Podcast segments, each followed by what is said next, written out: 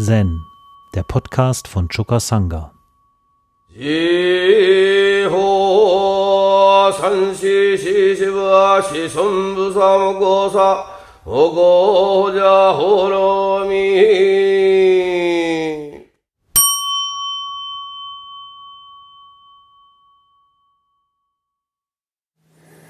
Heute soll es mal um die Natur gehen. Im Katosho, Pfeil 200, ist eine Passage aus dem Rinzai Roku zitiert. Das Koan heißt Linchi pflanzt Kiefern und ich äh, werde auch nur einen Teil davon hier gerade vorlesen. Einst als Linchi, also Rinzai, Kieferbäume anpflanzte, fragte Wangpo, Oberkuh, warum pflanzt du all diese Bäume so tief in den Bergen an? Linchi antwortete, erstens will ich ein gutes Umfeld für den Tempel schaffen. Zweitens will ich einen Orientierungspunkt für künftige Generationen schaffen. So sprechend nahm er seine Hacke und hackte den Boden dreimal. Das mag so sein, aber du hast schon 30 Schläge meines Stocks probiert, sagte Wang Po. Erneut hackte er mit seiner Hacke den Boden dreimal. Dann atmete er tief aus.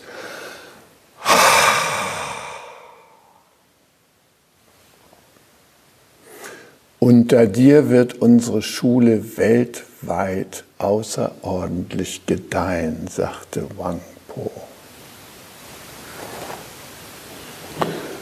Diese Handlung von Rinsei, da Bäume zu pflanzen, um einen Orientierungspunkt für künftige Generationen zu geben. Und um das Umfeld des Tempels zu schaffen, das bringt mich in Verbindung mit einem wunderbaren Aufsatz, den Kaas geschrieben hat. Kaas Tanahashi, der hier unsere ganzen Kalligraphien im Tempel gemacht hat. Und der sagt, er möchte zum Frieden auf der Erde und zur Rettung des Klimas beitragen, indem möglichst viele Menschen möglichst viele Bäume hier und jetzt pflanzen. Bäume sind unsere natürlichsten Verbündeten, was das Klima angeht. Und gleichzeitig werden sie überall gefällt und die großen Urwaldriesen landen in den Wohnzimmern und bei Ikea und Co. in der Möbelfabrikation. Jeder weiß, Bäume atmen CO2 ein und Sauerstoff aus. Und wir atmen Sauerstoff ein und CO2 aus. Das könnte eine wunderbare Kooperation sein, wenn da nicht der menschliche Verstand wäre. Der ist nicht offen für diese Binsenwahrheit. Wir analysieren jetzt den CO2-Gehalt der Atmosphäre und dann sagen wir, das ist zu viel und wir verbrennen weiter Erdöl, Gas, Kohle und sagen, wir müssen mit diesen Abgasen, die daraus entstehen, nämlich CO2 und anderem, müssen wir einen Weg finden, der unser Klima bewahrt und das Abschmelzen der Polkappen aufhält. Und dann fällt uns ein, das CO2 unter die Erde zu pressen in irgendwelche ehemaligen Bergbaukavernen. Sagen wir, sind wir noch ganz bei Trost? Was ist los? Warum wird das Naheliegende nicht gemacht? Warum pflanzen wir nicht einfach Bäume überall? Da könnten wir das Problem in kürzester Zeit in den Griff bekommen. Ja, das passt nicht zu unserem Wirtschaftswachstum denken.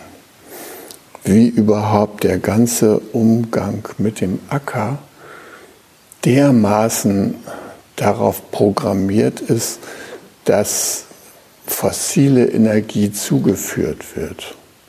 Unsere ganze Nahrungsproduktion, die industrielle und von der konventionellen Landwirtschaft durchgeführte Nahrungsproduktion verlangt nach Erdöl. Äh, das Energieverhältnis ähm, der produzierten ähm, Kalorien, die auf dem Tisch ankommen und die, die dafür aufgewendet werden, um das herzustellen, sind 100 zu 1. 100 Kalorien Erdöl sind erforderlich, um eine Nahrungskalorie bei uns zu Hause auf den Tisch zu bringen. Eine Wahnsinnswirtschaft. Das ist auch deshalb eine Wahnsinnswirtschaft, weil wir natürlich ständig diese Energiezufuhr brauchen. Auch jetzt noch, auch jetzt, wo wir sagen, nee, wir stellen auf Wasserstofftechnologie um. Nee. In welchem Maße mal Wasserstofftechnologie überhaupt äh, von Bedeutung wird, können wir gar nicht wissen. Aber jetzt, jetzt, jetzt brauchen wir das noch. Wir können unsere Landwirtschaft nicht ganz einfach umstellen. Die sogenannte primitive Landwirtschaft, nämlich die Selbstversorgerlandwirtschaft, die schafft es mit einer eingesetzten Kalorie drei Nahrungskalorien auf den Tisch zu bringen. Also ist 300 mal effektiver, ja. Aber sie ist verfemt oder sie hat, findet kaum Gehör und Beachtung, weil wir immer noch zurückgreifen können auf diese anderen Formen der Energie. Noch. Ja, und da haben wir eben auch das Beispiel von Fukuoka, der eine Form der Landwirtschaft entwickelt hat und erfolgreich gemacht hat, die mit ganz wenig Energie auskommt und im Wesentlichen auf dem eigenen und autonomen Wirken der Natur fußt. Die Natur braucht keine Erdölquellen. Die Natur funktioniert durch Kooperation von Lebewesen auf allen Entwicklungsstufen. Durch Kooperation, nicht durch Vernichtung oder so. Unsere Landwirtschaft setzt voraus, dass andere Mitlebewesen vernichtet werden die, die unsere Ernten gefährden. Und interessanterweise stammen die Insektizide, die dazu eingesetzt werden, aus der Kriegsforschung und aus der Forschung, die das größte Forschungsgebiet weltweit darstellt, nämlich wie kann man sogenannte Gegner vernichten. Das ist eins der Hauptforschungsgebiete auf dieser Welt. Mehr als 50 Prozent der wissenschaftlichen Aktivitäten gehen in diese Richtung. Und ein Beiprodukt dieser Forschung ist damals das DDT gewesen.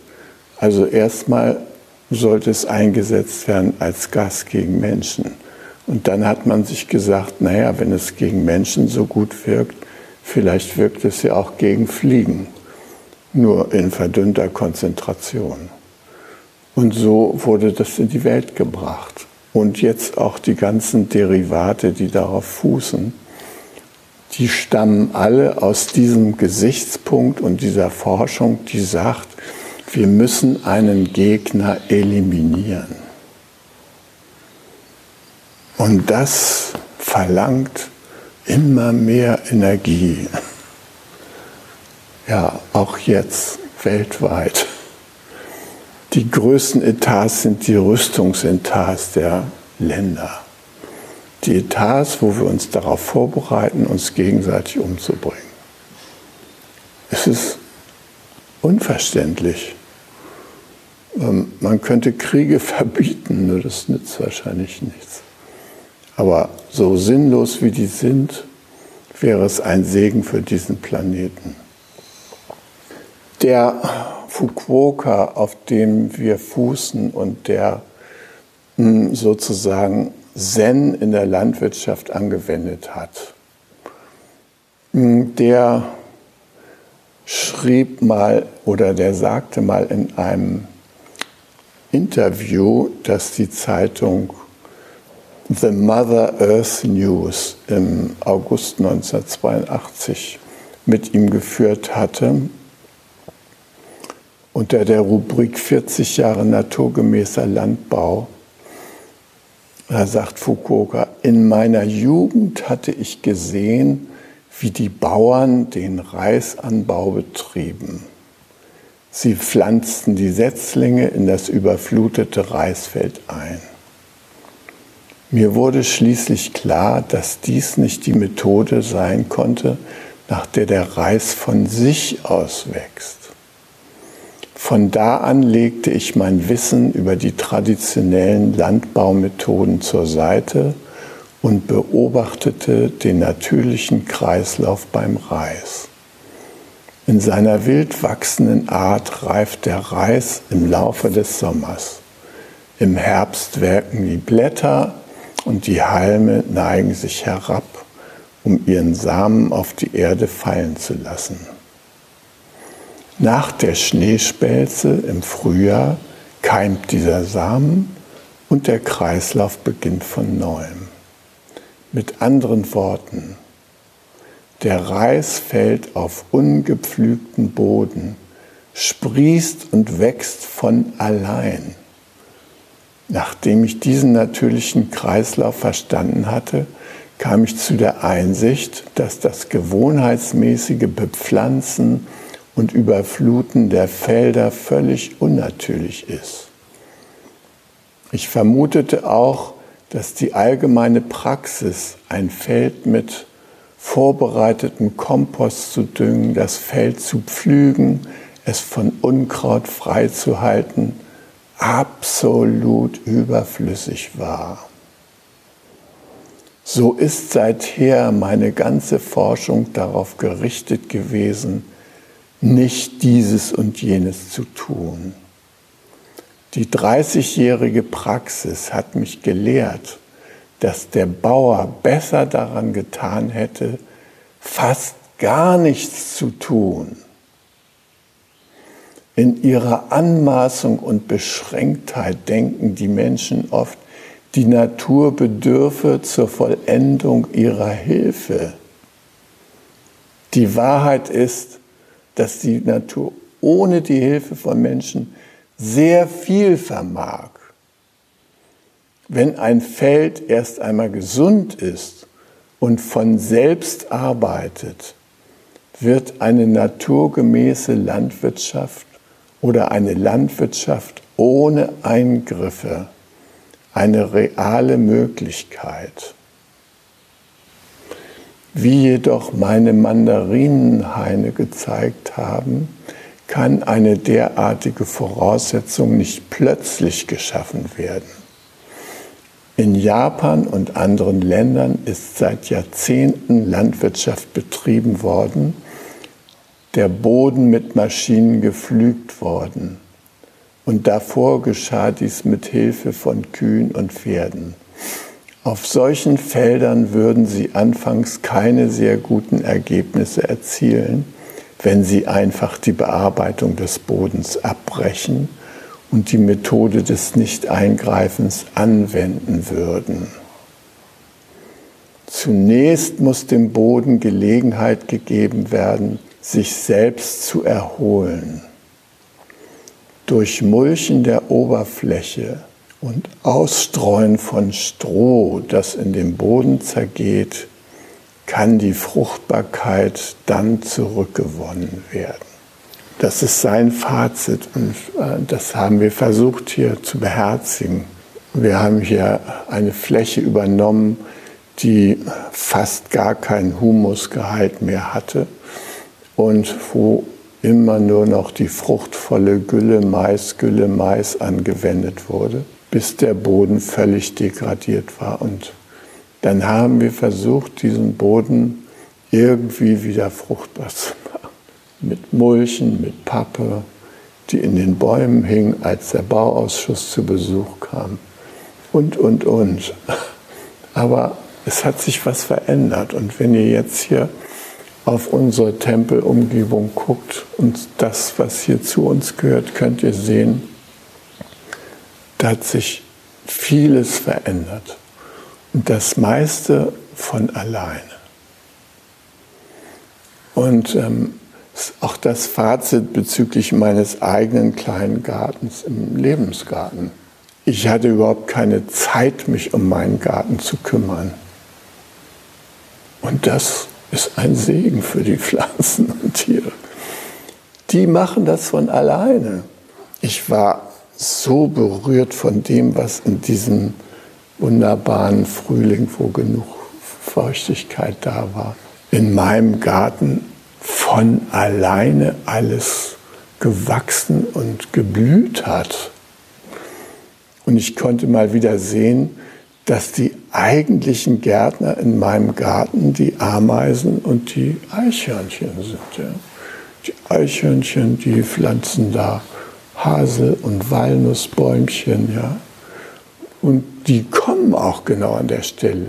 Ich habe versucht, einen Walnussbaum auszugraben und zu verpflanzen. Nee, der hat gesagt, mache ich nicht. Der hat nicht locker gelassen. Ich musste wieder aufhören den da irgendwie, ich hätte sonst die Wurzeln so kappen müssen, dass der dann wahrscheinlich nicht mehr weitergewachsen war.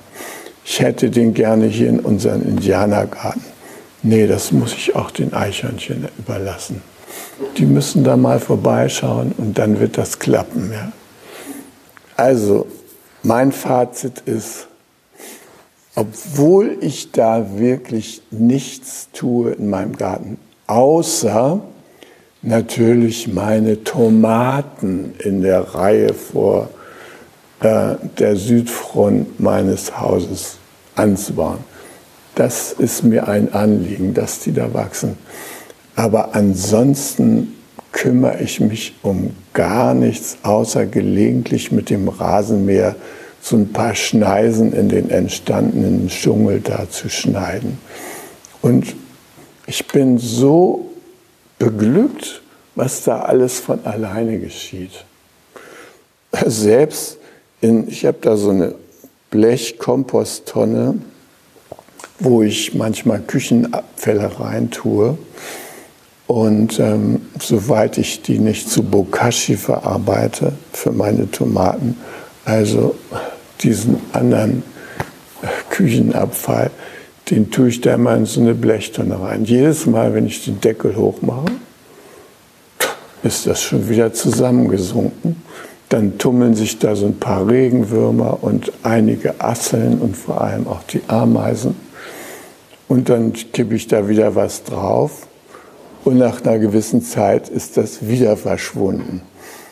Diese Komposttonne hat unten so ein Gitter, die ist nach unten offen. Also Irgendwo müssen die Mikroorganismen und kleinen Organismen das da unten aus dieser Tonne rausholen. Oben passiert es nicht. Und das ist seit Jahren so, dass das immer wieder wie so ein Wasserspiegel absinkt und dann kann ich wieder was oben rauf tun und dann dauert es ein Weilchen, ist es wieder runter. Ja. Und dann denke ich mir, ah, das ist also hier meine äh, geheime Kompostzentrale. Das verteilen hier die Mikroorganismen von alleine im Garten. Ja. Und äh, neuerdings habe ich so, äh, so einen Impuls, ich möchte mehr für die Insekten tun. Also diese Nachrichten, dass 70 Prozent der Insekten ähm, in den letzten zehn Jahren verschwunden sind, das äh, hat mir so ans Herz gegriffen, dass ich gedacht habe, nee, das, da muss jetzt jeder von uns seinen Beitrag leisten.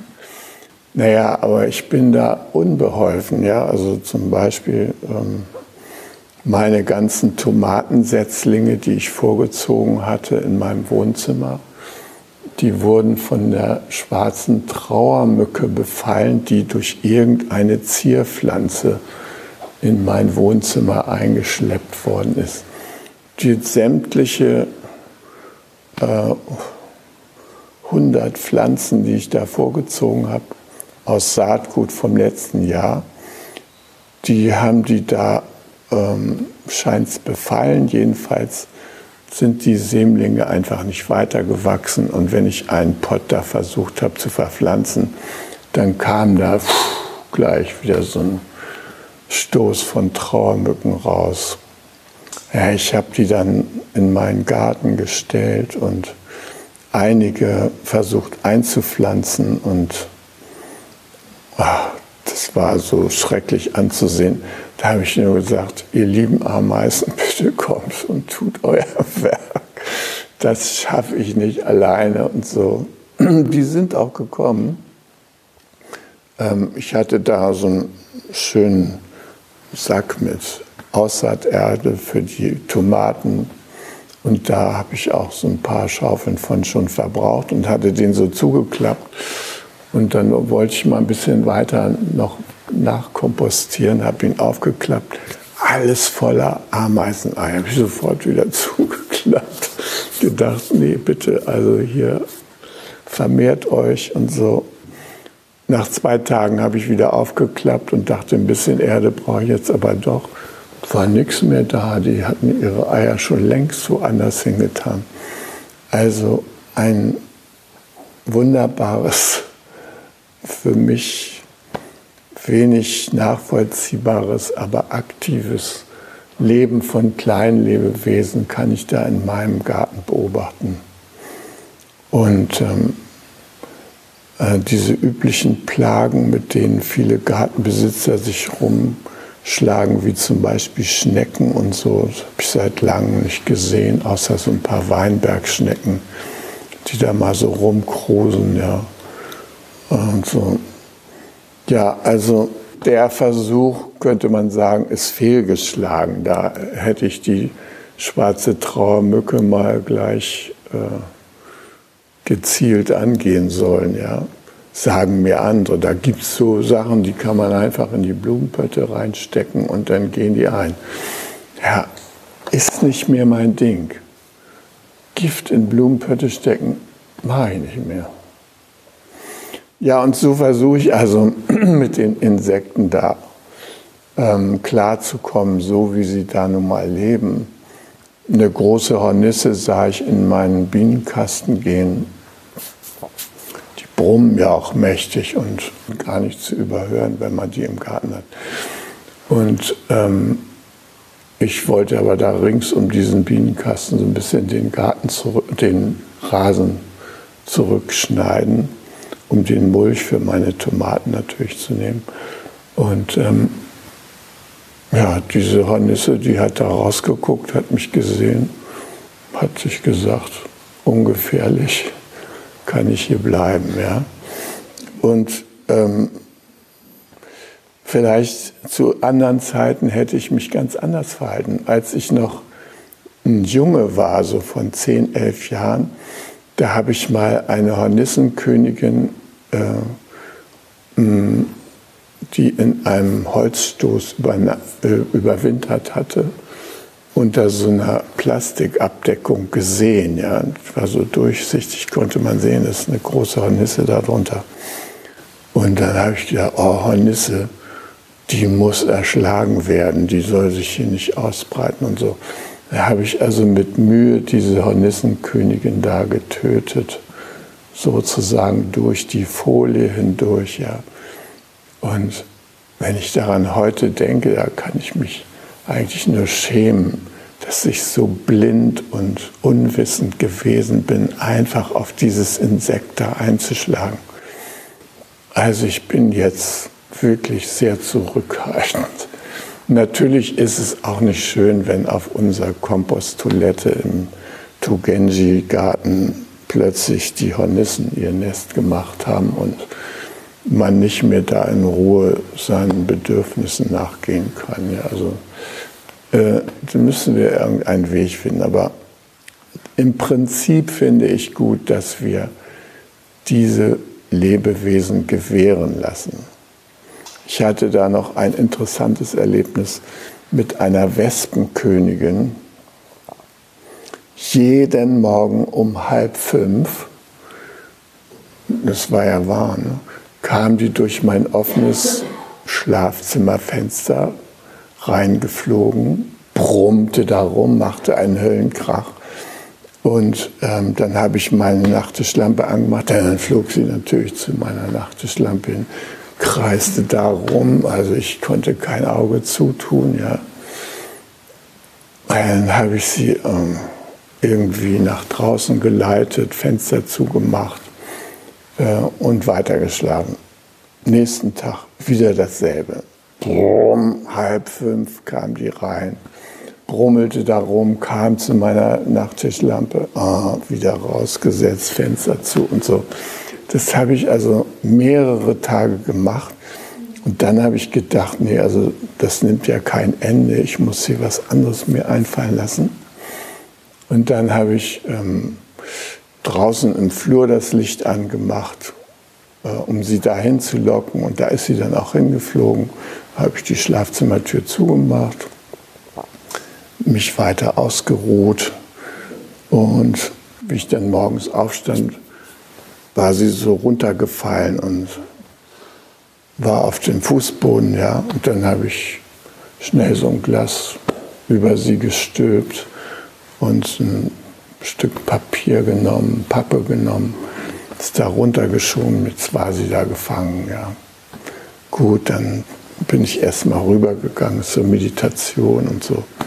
Später kam ich dann zurück und sah, dass sie ihr ganzes Gift da auf diese Pappe gespritzt hat. Dann habe ich sie eilends in den Wald getragen. Aber ich konnte sehen, die hatte eine furchtbare Zeit hinter sich gehabt und sich da gequält, ja, dass sie da aus der Gefangenschaft sich nicht hat befreien können.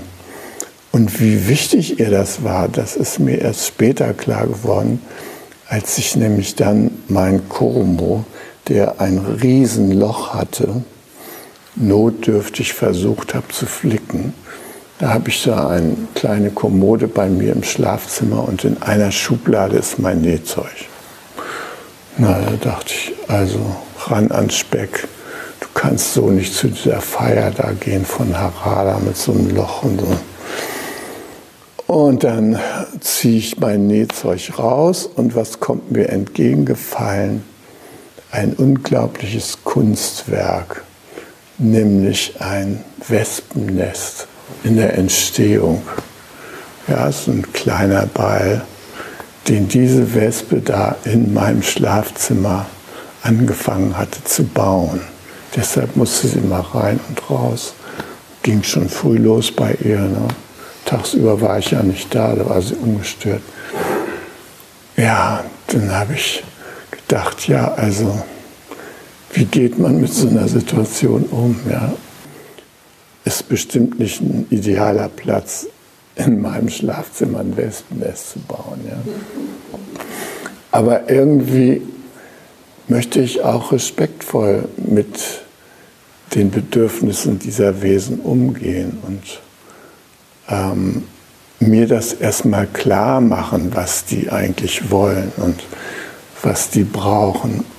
Und deshalb freue ich mich, dass es uns hier gelingt, auch mit den kleinen Lebewesen einen mitfühlenden Kontakt aufzubauen. Ich war voller Mitgefühl mit dieser Wespenkönigin und habe es zutiefst bedauert, dass ich da ähm, nicht zur Verschönerung ihres Lebens angemessen beitragen konnte. Und ich finde das so toll, wie wir von Dieter gehört haben, als er Teezeremonie beim letzten Session machen wollte in der Teehütte und da der Boden schwarz war von Ameisen. Naja, und er stand da erstmal mit dem Staubsauger und so, aber hat dann den Staubsauger nicht benutzt, sondern hat sich da hingesetzt und mal geguckt, was passiert eigentlich mit denen, wenn ich hier mal mein Tee-Equipment aufbaue. Und diese Ameisen haben sich, wir konnten das alle beobachten, von Tag zu Tag mehr zurückgezogen. Die sind da auch nicht so im Laufschritt lang gezwitschert, sondern man merkte, die wurden immer verhaltener in ihrer Bewegung und haben uns mehr so beobachtet. Heute sind sie völlig zurückgezogen. Also gucken mal so zwei, drei so um die Ecke, na, was läuft hier? Und ansonsten verhalten sie sich diskret. Und ich weiß, dass Dieter sie in der Wahrnehmung der Wirklichkeit dessen, was da in dem Teeraum stattfindet, unterstützt hat, indem er ihn hin und wieder da ein Hanya Shinyo rezitiert hat. Ja. Er hat einfach das Herzsutra genommen und eine Herz-zu-Herz-Verbindung versucht herzustellen zu diesen Tieren. Und es hat funktioniert. Also ihr könnt ihn in der Pause mal fragen. Ja? Ähm, ich finde das wunderbar, dass wir diesen Weg einschlagen, dass wir nicht mehr sagen, die sind uns lästig, die bringen wir um oder sowas, sondern dass wir uns überlegen, wie können wir mit denen koexistieren und dass wir überhaupt unsere ganze Aufmerksamkeit mehr auf das Zusammenleben und das Koexistieren im menschlichen Leben, aber auch im Leben mit der Natur konzentrieren. Und das Tolle ist, es gibt so viele Möglichkeiten der Zusammenarbeit, die wir gar nicht kennen, weil wir viel zu wenig kennen von der Natur. Wir könnten ja wirklich Gärtner sein auf diesem Planeten, die ähm, sozusagen teilnehmende Beobachter des Evolutionsprozesses sind und dann hin und wieder mal etwas für unsere Bedürfnisse entnehmen und den anderen Beteiligten für ihre Bedürfnisse zurückgeben. Das wäre möglich, ist keine Hexerei. Das, das sind Handlungsmöglichkeiten, die wir haben.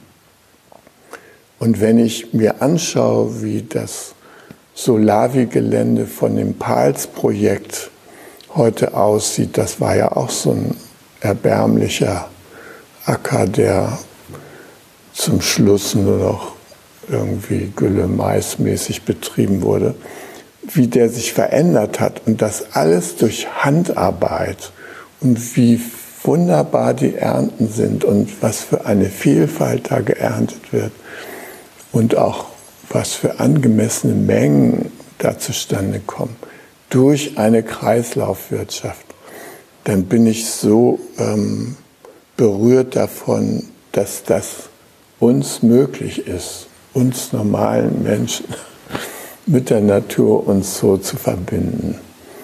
Und ähm, ja, das ähm, wünsche ich mir, dass wir das auch hier sehen auf diesem Gelände, dass Zen und Mitgefühl mit der Natur und ähm, eine Nicht-Eingriffslandwirtschaft zu praktizieren, wie es die Permakultur eigentlich darstellt, dass das von unserem kollektiven Gruppenwesen sozusagen getragen wird.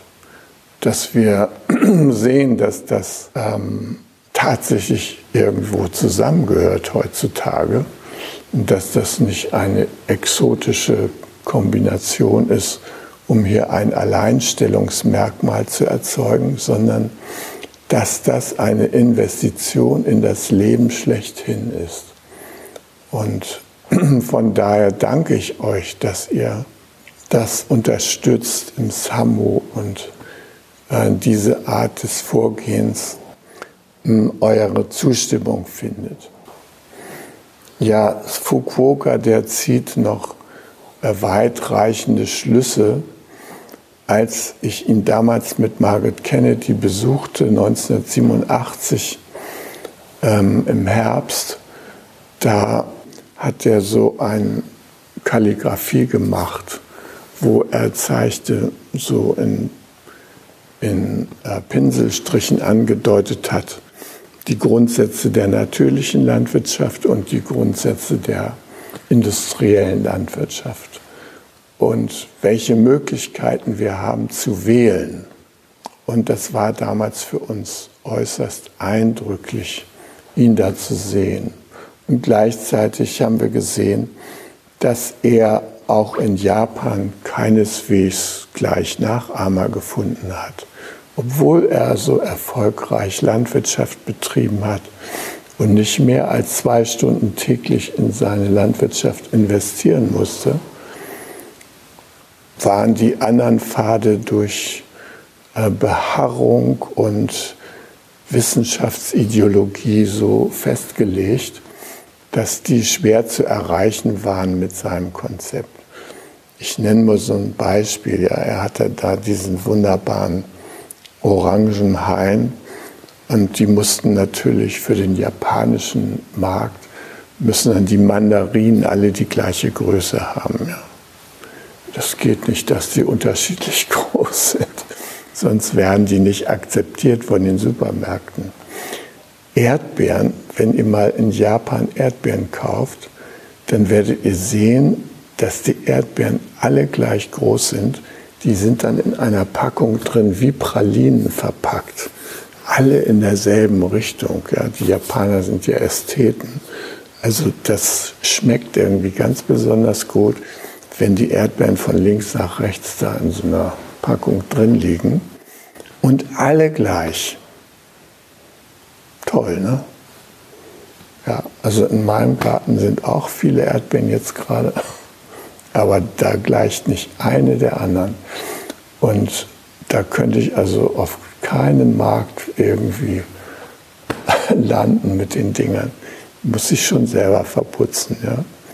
Also das war zu sehen und das war, als, als wir dahin kamen, mit dem Taxifahrer dahin fuhren und der die Adresse hörte und dann sagte, ah, das ist doch dieser Chaosbauer da mit diesem völligen Chaosgarten.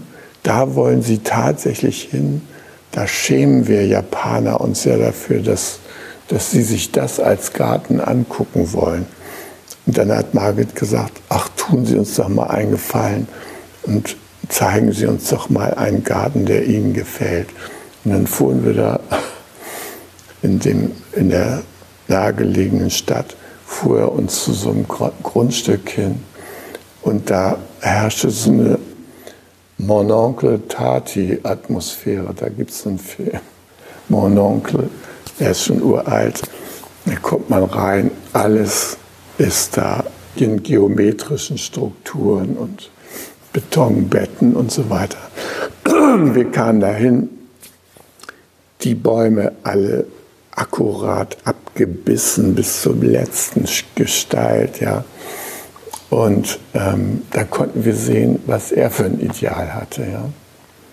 Es war eben nichts dem Zufall überlassen. Und naja, da konnten wir verstehen, dass der mit dem Fukuoka-Garten nichts anfangen konnte. Das war in seinen Augen die reine Vernachlässigung. Ja, und das ist für uns schwer zu verstehen dass unsere Form des Umgangs mit der Natur eigentlich eine sträfliche Vernachlässigung ist.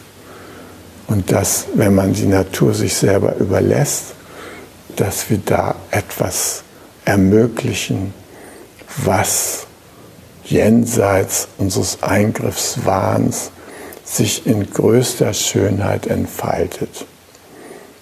Ich habe ja dieses Waldgrundstück in Kanada, 43 Hektar groß, das vor vielen Jahren ein Kahlschlag war. Und ohne dass ich da einen Handschlag getan habe, sind da die Bäume und alles Mögliche wiedergekommen. Und heute sieht das Grundstück wunderschön aus. Die Gärtner sind da die Weißwedelhirsche, ne? die äh, sorgen da auch immer mal wieder für Freiflächen dazwischen. Und dann sind da die Porcupines, diese Stachelschweine, die auch bestimmte Bäume einfach reduzieren und so. Aber im Großen und Ganzen ist es eine lebendige grüne Hölle geworden, ohne dass ich da einen Handschlag dazu getan habe. Und ich bin einfach immer wieder baff, was passiert, wenn wir als Menschen unsere Hände da raushalten oder nur in Maßen da eingreifen. Klar, also mein Wein, den muss ich auch ein bisschen zurückschneiden und so und den Efeu. Ähm, ohne das geht's nicht. Aber so diese Kraft der Natur zu unterstützen, dass sie sich selbst organisiert, das finde ich ist eine große Freude und da bin ich froh, dass wir diese Freude allmählich auch hier wertschätzen und kennenlernen. Hi. Um jungen Menschen den Aufenthalt im Togenji zu ermöglichen, bitten wir um ihre Spende. Alle Spendenmöglichkeiten finden Sie auf chukasanga.de slash spenden.